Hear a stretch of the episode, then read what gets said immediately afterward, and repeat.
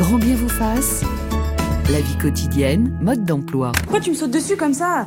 Qu'est-ce que t'as là avec ton slip? T'as un problème ou quoi? Mais quoi Pourquoi tu mets tes mains comme ça?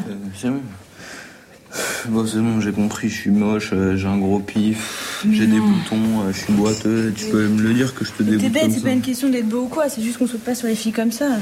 Tu sais, il y a deux ou trois détails qui te trompent pas quand tu sais qu'il y a une fille qui veut sortir avec toi. Vous êtes pas capable de les voir, c'est pour ça que vous êtes tout seul aussi. Mais si, c'est genre quand elle fait des petits glapissements. Mais non. Déjà, quand une fille te regarde en se recoiffant comme ça, ça veut dire que tu lui plais.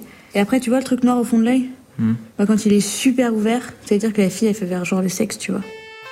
Extrait des beaux gosses de, de Riyad Satouf. Bonjour Olivia Benamou. Bonjour Ali. Vous êtes psychologue clinicienne, psychothérapeute et sexologue au service universitaire de médecine préventive de l'université de Rouen et vous exercez également au cabinet libéral et vous venez de publier au Cherche Midi un petit guide d'entrée dans la vie sexuelle très réussi avec euh, des illustrations de Cathy Carcinti. Merci. Bonjour Joël Mignot. Bonjour. Vous êtes psychologue clinicienne, spécialisée en sexologie, en thérapie de couple. Vous dirigez notamment le DIU de sexologie à l'université Paris Diderot. Vous faites partie de la chaire UNESCO Santé sexuelle et droits humains. Et vous êtes la rédactrice en chef de la revue Sexualité humaine avec euh, en ce moment un dossier consacré aux sexualités connectées. Bonjour David Groison. Bonjour. Vous êtes journaliste, directeur des publics de plus de 12 ans chez Bayard Presse et rédacteur en chef de l'excellent mensuel Phosphore. Alors, euh, selon Santé publique France, l'âge euh, moyen du premier rapport, euh, c'est 17 ans, euh, 17 ans euh, et demi pour les filles, 17 ans pour, euh, pour les garçons. Euh, cet âge moyen du premier rapport peut-il entraîner un complexe chez ceux qui ne l'ont pas encore fait, Joël Mignot? Oui, on s'en rend compte souvent dans les dans ce que nous disent nos patients lorsqu'ils ont ils viennent pour des problématiques sexuelles, qu'ils parlent de leur première fois et qu'elle est tardive. Et souvent ils disent bah finalement moi ma première fois c'était plutôt vers 22, 23, 24, 30 ans. Et là, euh, on sent qu'ils portent ça comme un poids parce que effectivement dans l'imaginaire collectif, la sexualité doit commencer à peu près à l'adolescence, au début de l'âge adulte. Donc effectivement, ça marque beaucoup beaucoup d'adultes plus tard dans leur sexualité. Joël Mignot euh, pardon, Olivia Benamou. Ce que je constate, c'est que les, jeunes, les étudiants que je rencontre, eux, ont plutôt l'idée que l'âge du premier rapport sexuel est antérieur. C'est-à-dire que quand je leur rappelle cette statistique, ils sont souvent étonnés et euh, ils, estiment que finalement euh, le premier rapport sexuel devrait avoir lieu dès 13-14 ans en fait. C'est plutôt ça l'idée reçue qu'ont les jeunes aujourd'hui en fait. Et, ça leur met d'autant plus la pression.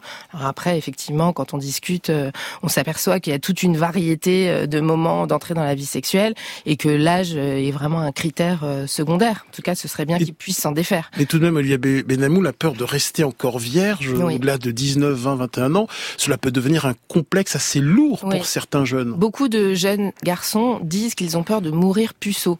Et euh, la première fois que C'est une vraie frayeur. Ah, c'est véritable, véridique. Ça fait partie des des inquiétudes que j'entends euh, très régulièrement, euh, avec l'idée de pas être euh, un partenaire suffisamment satisfaisant, euh, un partenaire suffisamment séduisant. C'est beaucoup chez les garçons euh, qui sont effectivement très inquiets quand ils se comparent au modèle pornographique euh, d'une part, hein, mais qui également imaginent que euh, leur partenaire fille ou garçon aurait des attentes extraordinaires euh, en termes de performance, euh, comme si on les attendait, euh, vous savez, comme euh, à pouvoir faire des prouesses, euh, comme enchaîner des, des figures euh, dans un concours de gymnastique.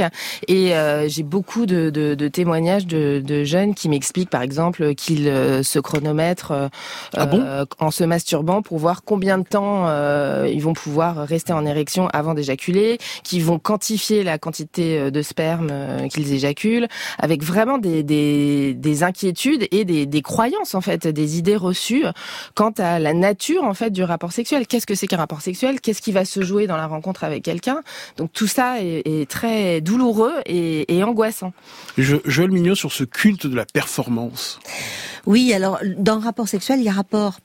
C'est important aussi euh, pour ces jeunes de leur expliquer que leur sexualité, elle a commencé avant le premier rapport, que déjà ce sont des êtres sexués qui ont vécu eux aussi une, sexualité souvent auto-érotique, ils ont pu découvrir leur corps. Donc tout ça, c'est aussi notre travail de leur expliquer que leur sexualité, elle est vivante et que cette, euh, eh bien, cette évolution les amène un jour à avoir une relation dans le rapport avec quelqu'un, avec un autre, et que c'est cet autre qui va faire que la sexualité va pouvoir se développer et évoluer, euh, dans le meilleur des cas évidemment, euh, sur le plan positif. Pour d'autres, eh bien, ce sera moins positif. Le regard de David Groison. Bah, j'aime bien ce que ce que vous dites, euh, Joël Mignot, parce que de quelle première fois on parle en fait? Est-ce que c'est la première fois que le, le, cœur palpite? Est-ce que c'est le, le, premier baiser? C'est la c'est la première les, les premières caresses? Et, et, cet âge médian qui bouge pas beaucoup, 17 ans, c'est le même depuis euh, depuis 20 ans, 30 ans. Ce qui a bougé, c'est que les, les, filles euh, ont maintenant le, même âge que que les garçons, mais mais en fait c'est euh, la première fois qu'il y a une pénétration. Or ce qu'on ce qu'on vit, c'est que c'est il faut pas réduire la sexualité évidemment à, à ce seul euh, acte là. Et si on arrive à d'étendre un peu autour de cette question-là, bah, évidemment, ça va, ça va mieux se passer, on va mieux se comprendre et comprendre l'autre. Alors l'âge du premier rapport euh, sexuel pose la question de la normalité. Euh, Existe-t-il d'ailleurs, euh, Olivia Benamou, une norme sexuelle? Il est naturel de se comparer à une norme pour pouvoir se repérer dans le groupe d'appartenance. Et d'ailleurs, la sexothérapeute Émilie Nagoski dit ceci, nous sommes tous pareils, différents, tous normaux. Exactement. J'aime bien cette phrase parce que effectivement, euh, euh, ça fait partie des interrogations qui reviennent tout le temps. Euh, j'ai tel fantasme, j'ai tel type de d'angoisse, j'ai, euh, je sais pas, la taille de mes petites lèvres mm. et comme ci ou comme ça. Enfin, euh, est-ce que je suis normale? C'est une question qui revient tout le temps et d'ailleurs pas seulement chez les jeunes adultes en fait. Hein, en cabinet, des patients de tous les âges se posent cette question et on se l'est tous posée, je pense, à différents moments de notre vie. Donc elle est légitime, mais je dirais que la, la seule norme, c'est celle qu'on a pour soi-même en vérité, et que euh, ça fait effectivement partie euh, du travail, comme disait Joël, de déconstruire un petit peu euh, toutes ces représentations qui sont qui sont des fardeaux en vérité. Et, et, je pense que de manière générale, l'entrée dans la vie sexuelle et affective nécessite de mettre à jour pour soi-même une sorte de boussole qui nous permettrait de nous orienter dans la vie et qui commence par bien se connaître en fait. De quoi j'ai envie qu'est-ce qui me plaît, euh, qu'est-ce qui m'excite, qu'est-ce qui va susciter mon intérêt, euh, euh, et de plutôt s'interroger sur soi-même, sur ce qui nous anime et sur ce qui fait que je vais considérer que ce ou cette partenaire, c'est vraiment cette personne-là avec qui j'ai envie de vivre une expérience d'abord amoureuse et intime surtout parce qu'il s'agit d'intimité, d'intimité émotionnelle et quelque chose qui va conduire tout naturellement à l'envie d'avoir un rapport sexuel et qui ne consiste pas, je vous rejoins, uniquement dans, la pénétration. Voilà, donc d'abord des contacts, de l'envie de se rapprocher, de découvrir la sensualité. Et donc, il n'y a pas, enfin, la question de la norme est complètement étrangère à tout ça finalement. Joël Mignot. Oui, et puis il y a la question de l'émotion aussi. C'est-à-dire que euh, euh, rencontrer l'autre, c'est aussi être dans un état émotionnel fort qui va euh, faire bouger aussi les lignes à l'intérieur de soi. Il y a aussi la, question de la mise en mots, parce qu'on s'aperçoit, lorsqu'on écoute les patients, ils nous disent, bah, dans ma famille, on n'en parlait pas. Alors qu'aujourd'hui, en 2022, on pourrait se dire que finalement, cette parole, elle circule un peu plus dans les familles. Et non, on n'en parle pas, on n'en parle pas. Alors il faut, c'est vrai aussi euh, que c'est peut-être pas le lieu d'ailleurs où on doit en parler beaucoup, mais au moins accueillir la parole des jeunes. Et ça, c'est une vraie difficulté. David Croison. Oui, et à l'éducation nationale, à l'école, au collège, au lycée, on n'en parle pas non plus. On est censé faire euh, trois séances annuelles euh, autour de, de ces questions-là et en, général elles sont pas faites. Donc du coup on, on, on, le fait une fois et on l'aborde que sur le thème du risque, mmh. euh, les risques de, de, maladies sexuellement transmissibles, les risques de, de, de, de VIH, de, de grossesse non désirée et on et on n'aborde pas tous les aspects que vous, vous dites, c'est-à-dire effectivement le, le sentiment, l'engagement affectif, la découverte de son propre plaisir, du plaisir de l'autre, du désir. Euh, et c'est dommage effectivement parce que du coup il reste de, le modèle de la, la, pornographie et du bouche à oreille des copains. Euh, Gonel Boulet. Oui, et puis c'est vrai qu'il y a, et c'était déjà le cas. Moi, je me souviens à ma génération où c'était les années SIDA, donc il y avait cette idée du risque qui est montée en, en puissance. Et je me souviens qu'il y avait une, c'était décorrélé sexualité et affectivité. Et je me souviens moi qu'on était au lycée et déjà on nous parlait que sexualité, mmh. alors qu'on avait besoin aussi de lieux pour parler affectivité dans son ensemble. Et je trouve que ce qui a été un petit peu dommage, c'est la disparition aussi de tous ces tiers-lieux qu'on appelle, c'est-à-dire les maisons de jeunes. Moi, à l'époque, il y avait les aumôneries aussi pour les gens qui les fréquentaient, mais qui ont été des lieux dans lesquels on a énormément, moi j'ai pu, adolescente, hein, beaucoup parler dans ces lieux, affectivité, sexualité, être accompagné, parce que c'est vrai que les parents, on peut faire des choses, mais il y a des terrains sur lesquels on n'est pas non plus, c'est pas à ses parents qu'on a envie forcément de se confier sur certaines choses. Et je crois que le tiers lieu maintenant, c'est devenu les réseaux sociaux, ce qui n'est pas forcément euh, que sécurisant pour eux. Joël Mignot. Oui, ce que je voulais dire, c'est qu'il y a quand même des grandes organisations qui s'intéressent à la sexualité. Je pense à l'UNESCO, mhm. qui a quand même fait tout un programme d'éducation complète à la sexualité, incluant l'amour. Et ça, c'est assez récent en fait. Effectivement, la médicalisation de, l'éducation à la sexualité, on l'a, on l'a bien connue, et, et c'est aussi une défense hein, finalement, parce que si on médicalise trop, ça veut dire qu'on veut pas mhm. parler du reste. Donc, on a progressivement intégré et il y a quand même cette éducation complète à la sexualité qui est proposée, qui malheureusement n'est pas encore tout à fait euh, dans l'éducation nationale mise en place, mais on espère pouvoir le faire justement avec nos actions d'engagement. Allez, je vous propose d'écouter euh, Axel euh, qui avait 19 ans en 2019. C'était au cours de la série documentaire préliminaire diffusée sur Arte. J'avais dit à plein de gens que je l'avais déjà fait, que machin, que parce que ben enfin j'avais créé créé un bon groupe d'amis et tout et, et c'était la classe à l'époque tu vois de, tu te dis ouais, ouais je me suis tapé plein de meufs. Et même au final euh, la première fille que que je me suis tapé du coup je lui avais dit que je l'avais déjà fait. Et c'est quelque chose qui lui plaisait. Elle, elle me voyait en mode ouais tu vois le, mec il sait, de quoi il parle c'est ce qu'il fait. Du coup tu gagnes des points facilement. Et je pense que si je lui avais dit ouais que je savais pas du tout ce que c'était que machin euh, bah, au final ça serait pas passé. Et du coup ouais ma première fois euh, elle a dû être grave déçue parce que du coup, je savais pas du tout ce qu'il fallait faire. J'étais, j'étais perdu. Je me souviens, c'était derrière, euh, en plus, c'était en mode grunge, tu vois, genre euh, derrière, euh, derrière un vieux stade de campagne et tout. Il y avait des gens qui jouaient au tennis juste en face. On s'était mis derrière une butte, tu vois. Et, et du coup, ouais, je me souviens de ce moment où ça y est, genre, on fallait le faire. C'était, c'était bon, tu vois. Je savais pas quoi faire je savais pas du tout quoi faire. Axel, Axel dans la série euh, préliminaire de, Julie Talon euh, diffusée sur Arte. Alors c'est vrai, Olivia Benamou, quand on débute sa vie sexuelle, on peut avoir tendance à enjoliver la réalité, à mentir un peu, beaucoup, passionnément. Et il est vrai qu'on n'a pas forcément envie d'étaler ces moments de gêne, de doute, de honte ou de déception. Tout à fait. Et effectivement, euh, euh, les étudiants que je rencontre rapportent beaucoup euh, les discours qui sont tenus dans leur groupe de pairs au sujet de la sexualité. Et donc chez les garçons, il y a quand même beaucoup de, de, discours du type performance, enfin, ce qu'on vient d'entendre, qui est, qui est très drôle et qui est très vivant et très juste. chez les filles, c'est plus compliqué. Ce sont des sujets qui s'abordent moins facilement. déjà parce que je pense qu'il y a plus de pudeur et que c'est aussi lié à l'éducation. Et je voudrais ajouter aussi, euh, pour rebondir sur ce que vous disiez par rapport au rôle des parents, effectivement, je pense que tous les parents ne sont pas à l'aise, il y a aussi des familles dans lesquelles la sexualité est interdite. Et est considéré comme quelque chose de sale ou de, en tout cas interdit avant le mariage, euh, avec aussi des, des, interdits sur certaines pratiques. Et ça, ça laisse beaucoup de traces en fait. Et le chemin qu'il faut pouvoir faire pour s'autoriser soi-même à accéder à un certain type de pratique parce qu'on ressent dans son corps euh, des envies, des besoins, alors que on a été élevé dans une certaine culture et avec un discours, euh, ça prend du temps en fait de s'émanciper de ça. Donc il y a effectivement à la fois le poids de la vie sociale, des idées qu'on se fait des attentes des autres et, euh, et tout ce cheminement qu'on doit faire pour s'émanciper des cultures des cultures familiales qui, qui pour certaines sont très utiles et structurantes mais d'autres qui peuvent être perturbantes. Et, et enfin dans certaines familles il y a aussi un manque d'intimité.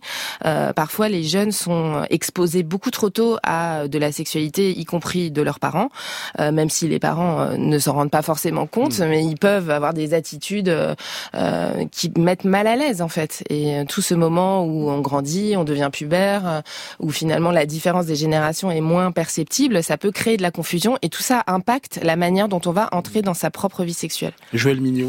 Oui, on, on a entendu la fille que je me suis tapée. Alors c'est vrai que c'est déjà un stéréotype. Oui. C'est quand même un stéréotype sexiste. Enfin, je veux dire, c'est posséder l'autre. Ça aurait été un garçon, c'était pareil d'ailleurs. Hein. Mm. Euh, je crois que les mots sont très importants et on a aussi dans cette éducation à la sexualité à travailler aussi sur ces, ces sujets de des expressions qui sont utilisées et qui sont quand même, euh, enfin très euh, parlants à la fois et en même temps très problématiques. David Groison. Moi, ce qui, ce qui me marque, c'est aussi effectivement d'être coincé comme ça dans le, le- la, la performance. Et si on est dans la performance, évidemment, on va être déçu parce que on va pas se mentir. Euh, la, la- la première fois, c'est euh, d'un point de vue performatif, c'est pas génial. Et, Parlez et- pour vous. Et ben, on en reparlera après Ali, mais du coup l'idée- l'idée que on on n'est pas en ayant du plaisir, on est, on est, on- ça, se- ça se construit, ça, ça, ça s'apprend, Oui. Euh, que ça se construit à, deux, etc. Bah évidemment, si on réduit ça à je vais être performant la première fois et pas on va rigoler, on va, vivre un moment euh, fragile de complicité, etc. qui va nous permettre de construire quelque chose. Et ben évidemment, ça va être décevant cette première fois. Alors les angoisses de performance peuvent être source de troubles sexuels. Comment se défaire de ces angoisses de performance, Olivia Benamou? Euh, Il faut peut-être remplacer le il faut par je veux. Exactement. C'est ça, c'est vraiment. euh, Expliquez-nous. bah, en fait, euh, quand on quand on commence sa vie sexuelle en ayant euh, dans la tête un script euh, qui comporte euh, la pénétration, euh, euh, la fellation, le cunilingus, la sodomie, euh, que sais-je, euh, enfin bref, une un script total. Quand même largement inspiré de ce qu'on voit euh, dans la pornographie, on passe complètement à côté de ce qu'on a envie de faire. Et le nombre de, de jeunes que je rencontre et qui me disent, euh, quand je leur demande comment s'est passé leur premier rapport sexuel, euh, bah j'ai, oui, effectivement, j'ai vu que ça lui faisait plaisir, donc euh, bah, j'ai fait ça. euh, Mais est-ce que vous en aviez envie? Bah je sais pas trop. euh, en même temps, il m'a pas forcé, donc euh, et ça, cette, euh, ça, ça, ça nous amène à la question du consentement et de la zone grise entre le oui et le non. En fait, Euh, c'est tout ça est extrêmement confus parce qu'il y a effectivement la part émotionnelle, il y a le manque de confiance en soi, l'envie de s'attacher à un partenaire et que la relation dure, la peur de l'abandon, euh, l'idée que si je lui donne pas euh, à une fille ou à un garçon, hein, c'est pas forcément, enfin c'est valable dans les deux sens, ce qu'il attend de moi, eh bien il va me quitter et et ça, ce sont des, des, des, des auto-injonctions qui sont euh, vraiment destructrices. Euh, donc, pour s'émanciper de ça, moi, ce que je leur explique, c'est que dans les films porno, par exemple, on voit jamais euh, une capote qu'on a du mal à enfiler, euh, euh, de la maladresse, euh, on tombe du lit, euh, on peut se mettre un doigt dans l'œil à un moment où on s'y attend pas du tout. Enfin, tout ça, c'est des choses qui existent dans la réalité. Et en fait, euh, ce qu'on voit dans la pornographie, c'est extrêmement stéréotypé. Il n'y a pas d'émotion, il n'y a pas de, euh, enfin, tout est tout est fa- factice en réalité. Joël Mignot. Oui, c'est très important. Effectivement, la, la pornographie, de leur expliquer comment ça marche, parce que c'est du cinéma. Ça se construit comme un film. Donc, c'est des petites séquences. euh, Voilà, et c'est important de leur dire ça, parce qu'ils ont l'impression que c'est une espèce de fil qui dure un- une heure avec euh, une sexualité euh, qui n'arrête jamais. Enfin, voilà. Donc, je crois que c'est important de dire que c'est du cinéma.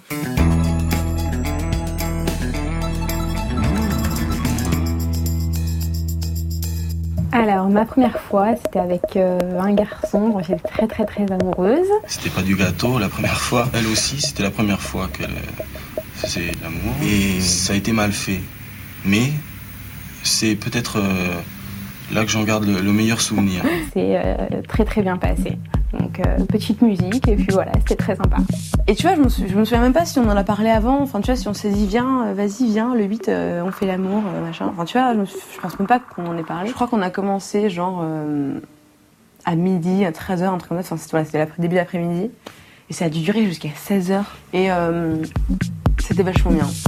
Est-ce que j'étais plus contente de pouvoir le dire à mes copines euh, sans leur mentir parce que je l'ai fait ou est-ce que j'étais plus contente de l'avoir fait tout court? La sexualité, c'est un peu le bac de la vie sociale. C'est-à-dire qu'on vous dit que si vous n'avez pas votre bac, vous irez pas loin professionnellement. Et ben la sexualité, c'est pareil. Vous commencez par embrasser, après vous avez les prélis, après éventuellement vous montez de, de plus en plus. Le jour J, ça va être, ça, ça va être bien si c'est réciproque, quoi. Ouais. Ayez envie tous les deux. Ayez vraiment envie tous les deux. C'est pas tes potes qui ont envie que tu le fasses, c'est- tu vois, c'est toi qui as envie que tu, le fasses. Waouh, quoi. Montage signé euh, Claire Destacan. Alors, au fond, pourquoi ces, ces premières expériences euh, sexuelles sont si importantes Euh, Elles ont un impact sur la suite de la vie érotico-sentimentale. Joël Mignot, je rappelle que vous êtes psychologue clinicienne et, socio- et sexologue. Euh, bah, évidemment, c'est une expérience euh, unique la première fois. Alors, on s'en souvient ou on s'en souvient pas parfois. Il y a des personnes qui qui ont gommé cette première fois, ça arrive aussi. Mais c'est une expérience unique euh, sur tous les plans, sur le plan du corps, sur le plan global de la personnalité, sur le plan des émotions, on l'a dit tout à l'heure, mais c'est aussi sur le plan du, du ressenti, sur le plan de la relation à l'autre qui va, eh ben, évoluer au fil du temps, etc. Donc c'est un ensemble d'expériences uniques. Donc c'est pour ça aussi que c'est très important. Ça impacte la sexualité future suivant effectivement la façon dont ça s'est passé et quelles traces ça va laisser. Ça va laisser des traces positives, comme on a entendu cette jeune femme qui disait c'était génial et voilà. Ça peut aussi laisser des traces traumatiques, on le sait puisque la question du consentement et de l'accord, moi j'aime beaucoup ce mot-là, plutôt accord, parce que c'est vrai que être dans l'accord avec l'autre, c'est encore un peu différent du consentement. Olivia Benamou, euh, psychologue clinicienne et sexologue. Oui, alors ce que ce qu'on note, euh, enfin dans mon cabinet euh, quotidiennement, je reçois des patients donc euh, de tous âges, de 40, 50, 60 ans, qui viennent pour des plaintes sexuelles, troubles de l'érection, vaginisme, douleurs diverses, éjaculation prématurée, et évidemment on investigue ensemble un petit peu leur histoire sexuelle et on retrouve quasiment 99,9% euh, des cas, euh, un vécu de leur première expérience sexuelle ou de leurs premières expériences sexuelles, on va dire, euh, des souvenirs euh, plus ou moins traumatiques, avec euh, des expériences qui les ont amenés à se remettre en question, à se vivre comme, enfin, à se sentir en tout cas mis en difficulté pour une raison ou pour une autre, soit par le regard porté par leur partenaire à ce moment-là soit par le regard qu'ils portaient euh, eux-mêmes euh, sur ce qui se passait, soit le contexte. Tout à l'heure, euh, dans le témoignage précédent, il, disait que ça avait été grunge la première fois derrière un stade. Et effectivement, ça a l'air de rien, mais quand on vit sa première expérience sexuelle dans un endroit où on n'a aucune intimité, où on peut être dérangé, on peut être interrompu brutalement, on peut être découvert, etc. Tout ça, enfin le climat en fait émotionnel et affectif de ce moment-là va teinter cette première fois euh, de manière positive ou négative. Et euh, euh, souvent, il y a une forme d'intériorisation de la manière dont a été vécu ce premier rapport sexuel, avec l'idée que puisque ça s'est mal passé cette fois-ci, eh bien, ça se passera mal à chaque fois, avec ensuite une anticipation anxieuse.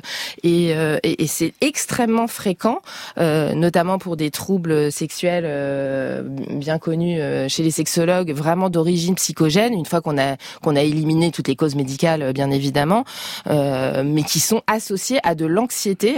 Et euh, le premier organe érogène de notre corps, c'est notre cerveau.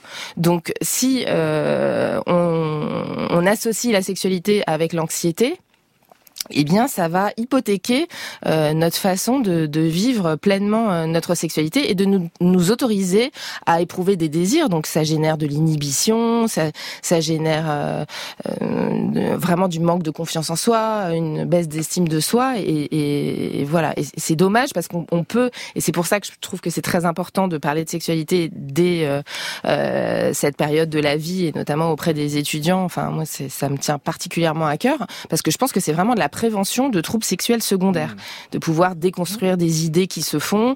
Euh, et c'est pas parce qu'on a qu'on a mal vécu son premier rapport sexuel pour différentes raisons que que de fait toute notre vie sexuelle euh, sera euh, ratée. En fait, tout à l'heure quelqu'un disait c'était mal fait.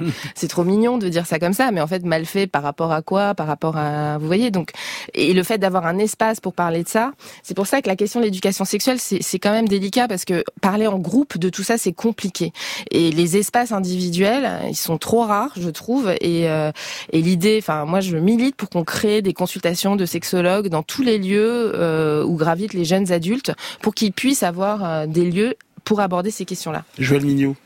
Oui, ce qui semble aussi important, c'est le rapport au corps. On, on s'aperçoit par exemple dans les troubles de l'érection que souvent ils ont une, une base, une, une origine très liée à la première relation sexuelle. Et donc on voit bien que cette attente de la réponse, qui est une réponse finalement involontaire, parce que il suffit pas de se dire euh, je veux avoir une érection pour en avoir une, on le sait très bien, c'est pas du côté de la volonté.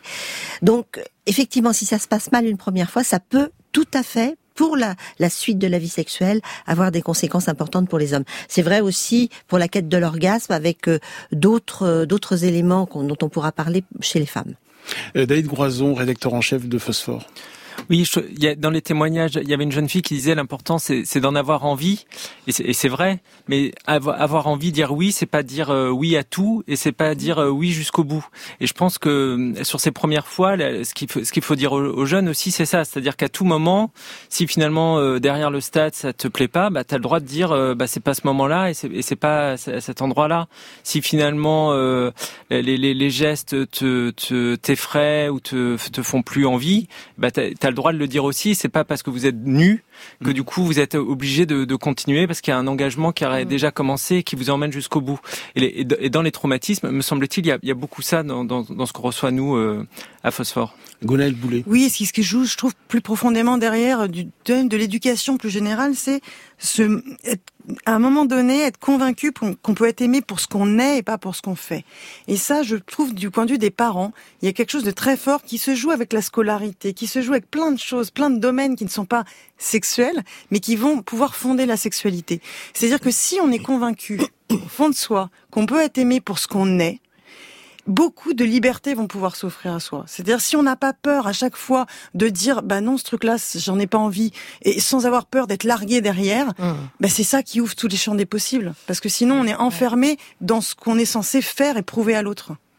C'est pourquoi l'éducation à la sexualité doit être liée absolument aux droits humains.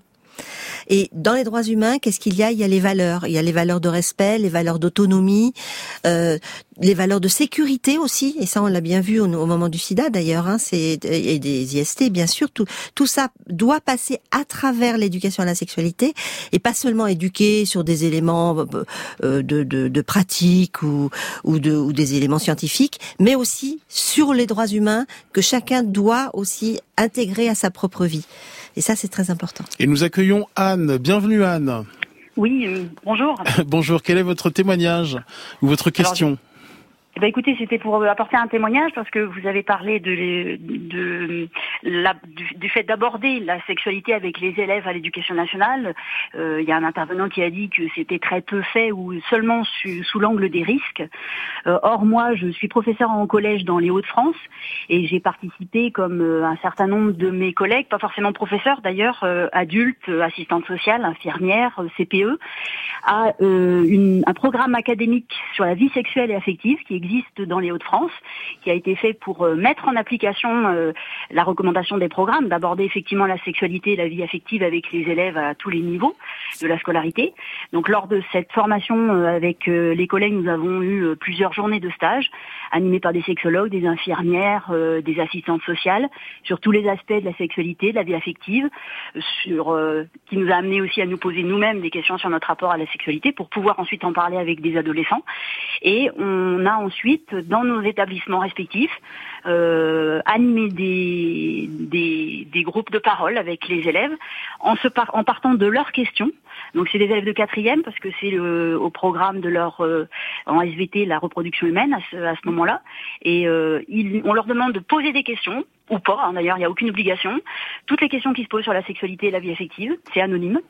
Le jour de l'animation, les filles d'un côté, les garçons de l'autre, on ouvre les papiers, on les lit avec eux, et puis on essaye de répondre à leurs questions, en leur apportant des éclairages éventuellement, mais en partant surtout d'eux et c'est vrai que bah, tous les thèmes que dont vous avez parlé, euh, la première fois, euh, euh, les, les la, comment dire, la peur de ne pas être performant, mm. notamment pour les garçons, la, peut-être la plus grande importance de la vie affective pour les filles. Enfin, en tout cas, tout, tout ça, on l'aborde, on parle de la pornographie, on parle de tout, et c'est pas que sous l'angle des risques, hein, vraiment. Mm. Donc, je pense que ça leur apporte, bah, ça dédramatise ça leur permet de, d'être réconfortés, d'être rassurés, euh, de voir que bah, leur problématique c'est aussi celle de leurs camarades. Euh, des fois, il y en a qui parlent pas du tout, mais on sent qu'ils écoutent fortement parce que dans le milieu familial, c'est pas forcément évident qu'ils puissent en parler. Donc je pense que c'est intéressant. Alors ça n'existe peut-être pas partout, euh, mais il y a des choses qui sont dans l'éducation nationale et, et qui marchent. Je, Joël Mignot. Oui, bien sûr, il y a tout un travail qui se fait euh, sur tout le territoire, hein, bien sûr. Et nous, nous formons d'ailleurs dans nos diplômes beaucoup de d'intervenants de, au niveau de la de la de l'éducation à la sexualité à tous les niveaux. Et Dieu merci, eh bien, euh, les choses évoluent. Mais il y a encore du travail et surtout, je crois, au niveau de la déconstruction de nos propres représentations, parce qu'on est toujours quand même pris par les stéréotypes, etc. On voit bien, même même quand un petit bébé fille naît, ben on lui offre des petites robes roses. On voit bien que c'est encore ça qui se joue. Donc on a aussi à à changer toutes nos mentalités. Olivia Benamou. Moi, je rebondis sur ce qu'a dit Madame euh, l'auditrice. C'est, elle a dit que elle avait fait un travail sur elle-même avec ses collègues professionnels sur sa propre sexualité pour pouvoir parler de sexualité. Ça, je pense que c'est très important. On n'en parle jamais. Mais euh, d'abord, je pense qu'il n'est pas donné à tout le monde de pouvoir parler de sexualité simplement et facilement. Euh, moi-même, avant de faire ma formation en sexo, j'étais pas du tout à l'aise pour parler de ça avec mes patients. Hein. C'est voilà. et je considère que il faut pouvoir le faire et il faut avoir envie de le faire aussi. Enfin, c'est ce qu'on disait sur la sexualité s'applique aussi à notre capacité à parler de sexualité. Donc, euh, il faut que les adultes qui veulent se charger de ce travail-là auprès des jeunes aient envie de le mmh. faire et soient eux-mêmes au fait, bien au clair avec leur propre sexualité. Merci beaucoup Anne de nous avoir euh, appelé. Alors, quand on n'a pas vraiment envie de parler de sexualité euh, en classe avec ses parents, on peut appeler le fil santé jeune, anonyme et gratuit. C'est le 0800 235 236 0800 235 236. Ça fonctionne 7 jours sur 7, de 9h à 23h. Et nous accueillons euh, Muriel Corto-Magal. Vous dirigez le fil Santé Jeune. Bonjour. Bonjour. Euh, expliquez-nous euh, sa mission, le fil santé jeune qui est destiné aux 12-25 ans. C'est ça. Alors fil santé jeune, bon, vous l'avez dit, c'est un numéro gratuit anonyme. il fonctionne avec des écoutants rédacteurs formés. Mmh souvent euh, psychologues cliniciens, mais aussi médecins, euh, travailleurs sociaux, euh, voilà. Donc tous les jours, hein, de 9h à 23h, et nous avons par exemple plus de 25 000 échanges avec tous les jeunes sur tout le territoire national. Et puis, ce qu'on a peu repéré, le thème de la sexualité, de l'amour, des premières rencontres, ça reste majeur pour les jeunes. plus de 50% un de ces appels, ce soit des appels téléphoniques, chat, forum, euh, échanges, mail, euh, ça reste euh, majeur. quelles sont les questions les plus fréquentes sur le fil santé jeune, Muriel Cortomagal alors c'est un peu comme comme ce que j'ai pu entendre tout à l'heure. On a à peu près trois trois grands thèmes, si je peux le dire comme ça. Pour les plus jeunes, c'est plutôt se, se connaître, connaître son corps euh, sur ses sujets intimes euh, le, et son propre corps. Ensuite, c'est plutôt euh, sur la phase des 16 ans ados, c'est plutôt la découverte du corps de l'autre, les premières sensations, jusqu'à quelquefois des pratiques sexuelles, alors autour des fellations, etc., des questions. Et puis après, jeunes adultes, c'est plus là la relation sexuelle en tant que telle, avec quelques quelques peurs parfois. Et là, vous l'avez dit tout à l'heure, hein, je l'ai entendu, évidemment, euh, euh, la taille du pénis, euh, panique pansexuelle, avec des enjeux assez forts. Et là, on est quand même sur des tranches d'âge plus âgées, hein, 18, à partir de 18-20 ans.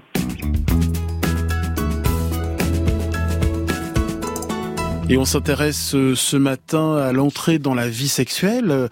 Alors au moment de l'entrée dans cette vie sexuelle, quelles sont les choses à absolument savoir? Euh, Olivia Benamou, vous publiez un petit guide d'entrée dans la vie sexuelle très bien fait. Merci.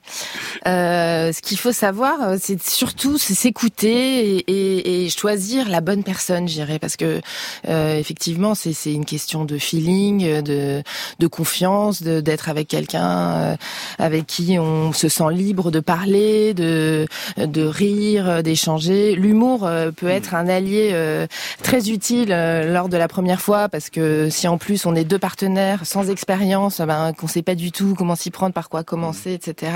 Bah, on, voilà, on a le droit de, rire ensemble et de dédramatiser quand même ce, moment. Euh, mais ce qui est, euh, ce qui est, ce qui est charmant d'ailleurs, de pouvoir euh, se, trouver comme ça un petit peu timide et mal à l'aise. Après, sur le plan très pratique, je pense que c'est important de choisir un lieu et un moment où on est bien, c'est-à-dire éviter d'être complètement sous, par exemple, ou l'arrière d'une voiture, ou vous voyez tout ce genre de, de situations qu'on entend très régulièrement et qui peuvent ensuite faire regretter de ne pas avoir été en pleine possession de ses moyens. Allez, je vous propose d'écouter Basile, 19 ans en 2019, dans la série documentaire préliminaire de Julie Talon. Il y a un énorme paradoxe pour moi, c'est qu'on va parler de, de, libération, de liberté, sauf qu'en fait, elle se fait que pour euh, les hétéros. C'est une, une, fausse liberté, parce qu'en fait, tu as le droit de te découvrir en tant qu'hétéro, tu as le droit de tester, moi en tant que garçon, j'aurais le droit de tester avec des filles, mais le reste, c'était inimaginable. Et ce qui est horrible pour moi, c'est que bah, à l'âge où, euh, disons, 10, 11 ans pour beaucoup de gens, euh, 11, 12 ans, tu commences à avoir des papillons dans le ventre, à te découvrir. Enfin, c'est là aussi culturellement, c'est présenté comme un moment très beau, très intense, euh, très émouvant, euh, un peu qui fait peur aussi. Euh, moi, je me suis pas du tout. Enfin, moi, ce qui a commencé à apparaître dans mon ventre, c'était pas des papillons, c'était un monstre. Enfin, quand j'ai senti vraiment que c'était les garçons qui me faisaient qui me faisaient battre le cœur, ça a été horrible.